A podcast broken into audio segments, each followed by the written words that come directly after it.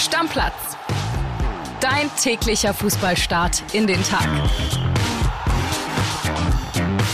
Hallöchen, liebe Stammis. Wir hoffen, ihr seid gut in die Woche gestartet. Neue Woche, neues Glück. Heute mit Florian Witte an meiner Seite, unser Podcast-Papa. Grüß dich erstmal, Flo.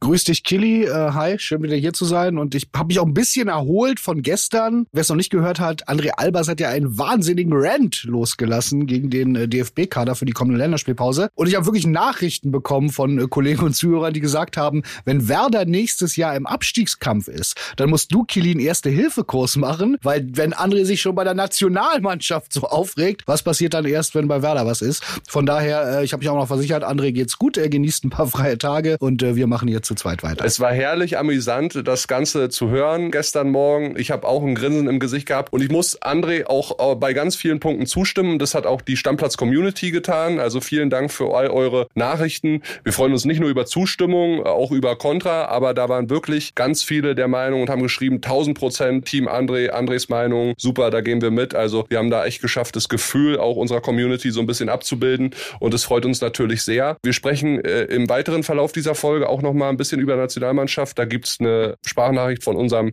Nationalmannschaftsreporter Heiko Niedra. Wollen aber erstmal anfangen, ist doch klar. Ich war jetzt am Wochenende an euch da. Ich möchte nochmal mit dir über den spannendsten Meisterkampf der letzten zehn Jahre sprechen. Da gibt's schon viele Themen, die wir nochmal besprechen können, glaube ich, oder? Absolut. Also da kann man nicht genug drüber sprechen, weil das ist das, was wir uns alle immer gewünscht haben und die letzten Jahre nicht hatten. Von daher, wir haben's. Let's go, lass uns drüber reden.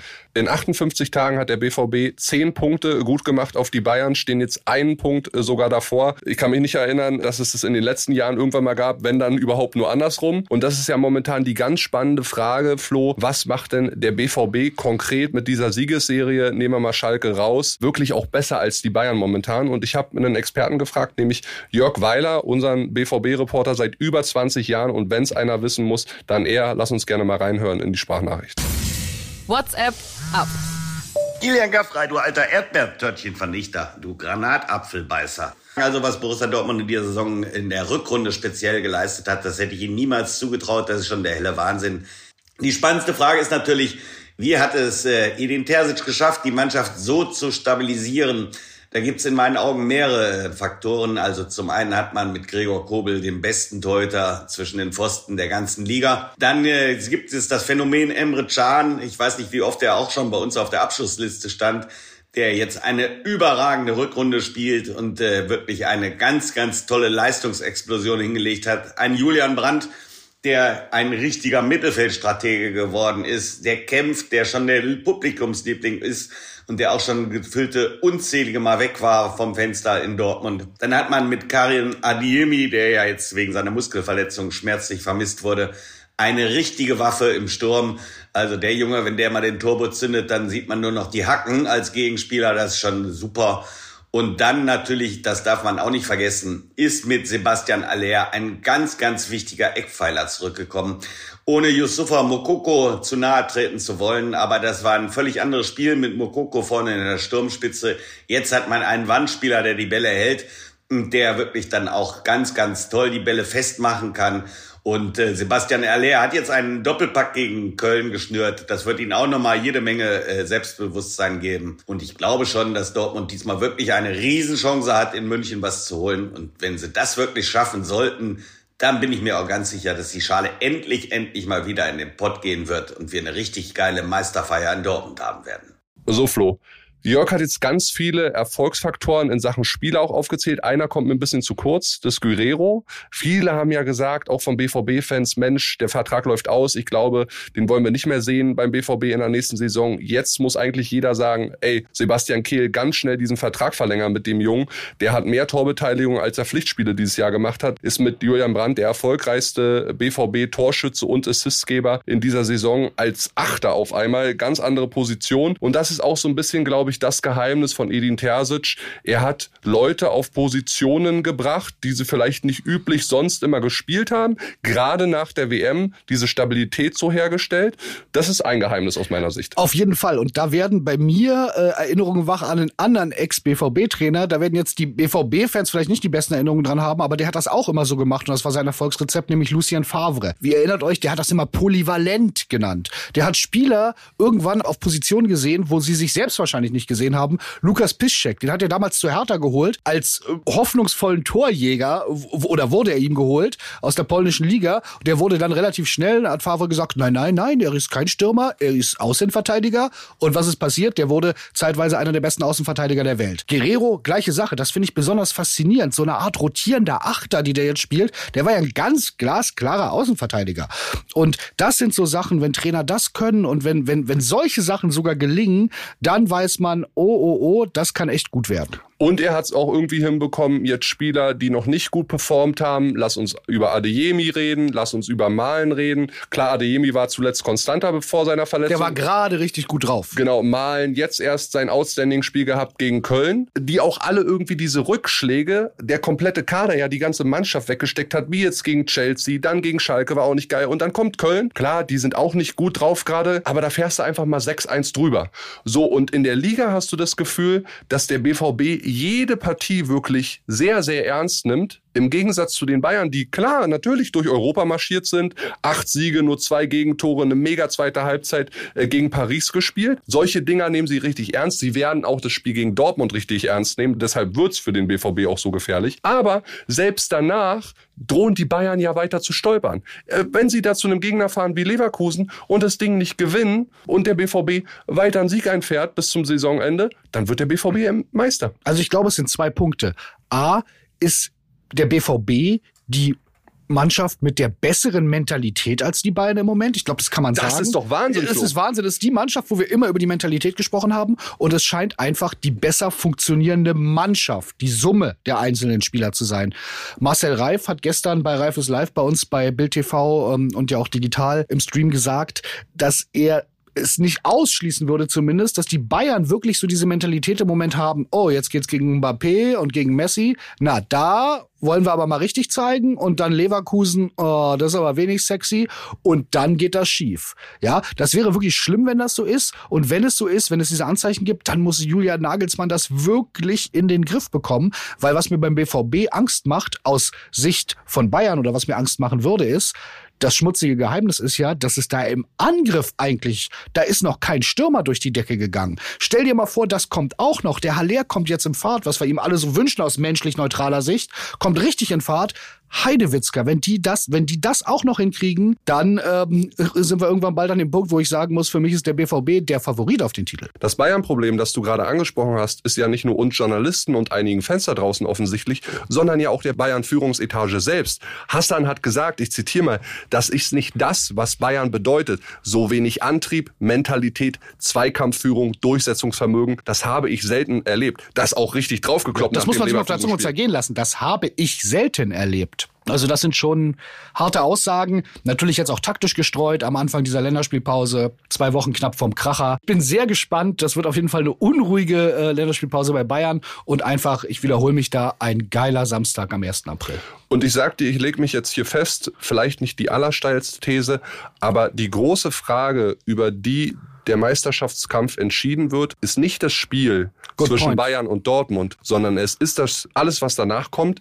Stichwort Gier, Emotionalität. Bekommt das Bayern nach Dortmund, City, Pokal gegen Freiburg auf die Piste, wenn es gegen kleinere Mannschaften geht. Da das entscheidet den Genau deiner Meinung. Ich bin der Überzeugung, dass Bayern leider am 1. April deutlich gewinnen wird. Dadurch es sind dann aber trotzdem nur zwei Punkte Vorsprung und dann kommen die entscheidenden Spiele. Und da, wenn man die Situation vergleicht, sehe ich im Moment den BVB die Nase vorn haben wenn der BVB stabil bleibt. Das muss man vielleicht. Aber sie sind bis jetzt immer stabil geblieben. Wir, wir sagen die ganze Saison, na, Traum war dem über den Weg der Stabilität und bisher sind sie einfach stabil geblieben. Bleiben sie das aber auch, wenn sie in München unentschieden spielen und wenn sie in München gewinnen. Kann auch passieren.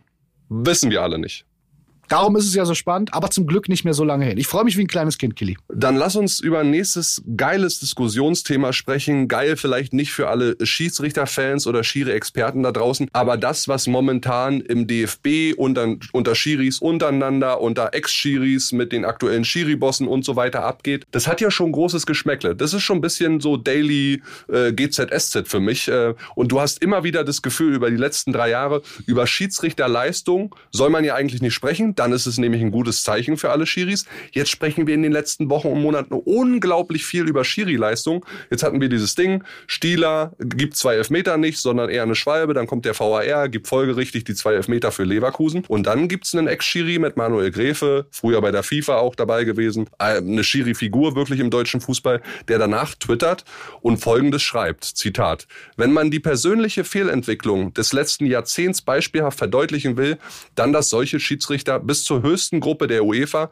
vom DFB in Klammern Krug, Fandel und Fröhlich protegiert werden, aber die Leistung es nie begründeten. Das ist auch ein ganz schönes Rums-Zitat, was er da losgelassen hat. Ja, einmal zur Einordnung zu Manuel Gräfe. Unglaublich verdienter Spitzenschiedsrichter gewesen, der dann die Altersgrenze erreicht hatte, die es ja gibt. Mit 45 Jahren, glaube ich. 47 Mit 47 Jahren, Entschuldigung. Ist, glaube ich, mal angehoben worden. Und dagegen auch geklagt hat und sauer war. Und man muss auch sagen, Manuel Gräfe war bei den Spielern unheimlich beliebt, bei den Bossen unheimlich beliebt. Also das war auf allen Seiten, ne? quer durch alle Clubs. Wirklich schade, aber der seitdem etwas gefrustet wirkt, muss man sagen sagen. Ja, er kritisiert, aber ich finde, er trifft einen, auf jeden Fall mindestens einen wahren Kern, wahrscheinlich sogar mehr. Die Schiedsrichterleistungen sind einfach mangelhaft. Wir reden da nicht nur gefühlt, glaube ich, sondern das könnte man auch wirklich empirisch belegen. Mehr drüber, als, ähm, als wir es in den letzten Jahren getan haben. Da spielt auch der äh, VAR natürlich eine Rolle. Das bringt nochmal eine neue Diskussionsgrundlage rein und verunsichert Schiedsrichter auch. Aber es ist ähm, wohl auch aufgefallen. Manuel Gräfe hat ähm, gestern bei uns ein Interview noch gegeben. Nach Könnt ihr heute in Bild lesen Könnt ihr heute in der Bild-Zeitung lesen. Gestern äh, Nachmittag ist es schon digital rausgegangen. Und da verrät er, dass auch die UEFA sich Sorgen macht, gemacht um die deutschen Schiedsrichterleistungen und dass es deshalb eine Krisensitzung gab, äh, wo äh, das Thema war beim DFB, unsere Schiedsrichter sind zu schlecht, was können wir dagegen machen? Ja, und wenn du dir mal anguckst auf dem Papier, er hat dann auch Eitekin, Brüch, Fritz genannt, als so die Top-Schiedsrichter momentan in Deutschland. Die sind aber alle 44 aufwärts, also so lange sind die auch nicht mehr dabei. Er nennt Sven Jablonski als eins der Talente, aber generell Talentförderung, Talentakquise im Schiedsrichtertum fehlt uns in Deutschland momentan. Ist allerdings auch nicht mal so gut waren. Ja, ist auch, aber auch eine schwierige Sache, Kili. Ich sag immer, welches Kind, also äh, als ich ein Kind war, wollte ich der sein, der das entscheidende Tor schießt und dem die Menge im Stadion zujubelt. Welches Kind entscheidet sich denn, Mensch, ich will der sein, der die gelbe Karte zeigt und den alle auspfeifen und der vielleicht noch einen Bierbecher am Kopf kriegt. Also es ist wirklich eine unglaublich schwierige Aufgabe, junge Menschen dazu zu motivieren, Schiedsrichter zu werden. Es ist ja die Diskussion auch so ein bisschen angestoßen worden, müssen vielleicht mehr Ex-Profis Schiedsrichter werden mit einer größeren Akzeptanz. Da haben wir das finanzielle Problem. Warum sollen Thomas Müller, den wir ja auch schon ins Spiel gebracht haben am Wochenende als möglichen, und Lutze Michael Fröhlich hat gesagt, das wäre ja klasse, ein Thomas Müller. Aber warum soll der das machen? Der hat in seiner Karriere, weiß ich, wie viele zig Millionen verdient. Soll der sich das noch antun? Und kümmert sich nach seiner Karriere wahrscheinlich lieber um die Pferdchen. Genau, aber, aber du weißt, worauf ich hinaus will. Ja, ja, ist unheimlich schwierig und darum Kritik von Gräfe verstanden, angekommen, teilweise nachvollziehbar für mich, obwohl ich nicht so eng im Thema drin stecke, aber auch der Aufruf und Appell, Schiedsrichterwesen, echt kein einfaches Thema.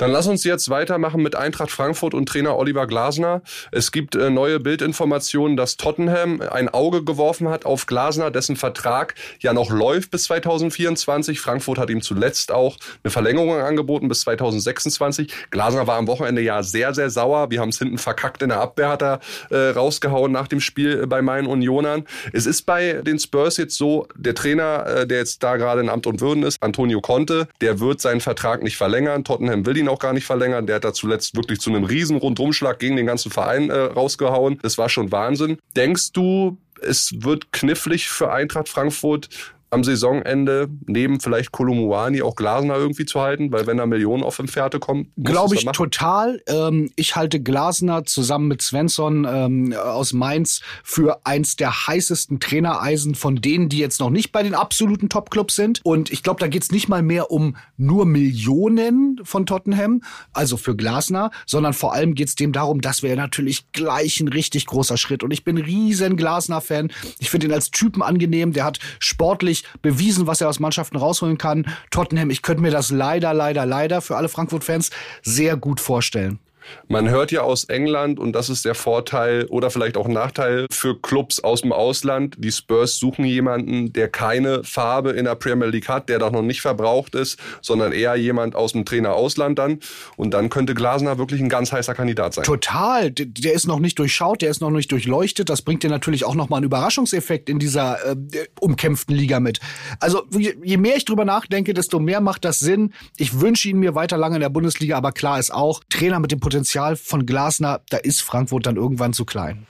Deckel drauf auf die Bundesliga, Deckel aufmachen für die Nationalmannschaft. Gestern äh, gab es die ersten Trainings, eine Pressekonferenz, auch eine Hiobsbotschaft, leider, leider, die wir euch hier mitteilen müssen. Und das macht unser Nationalmannschaftsreporter Heiko Niederer für euch. Hören wir rein.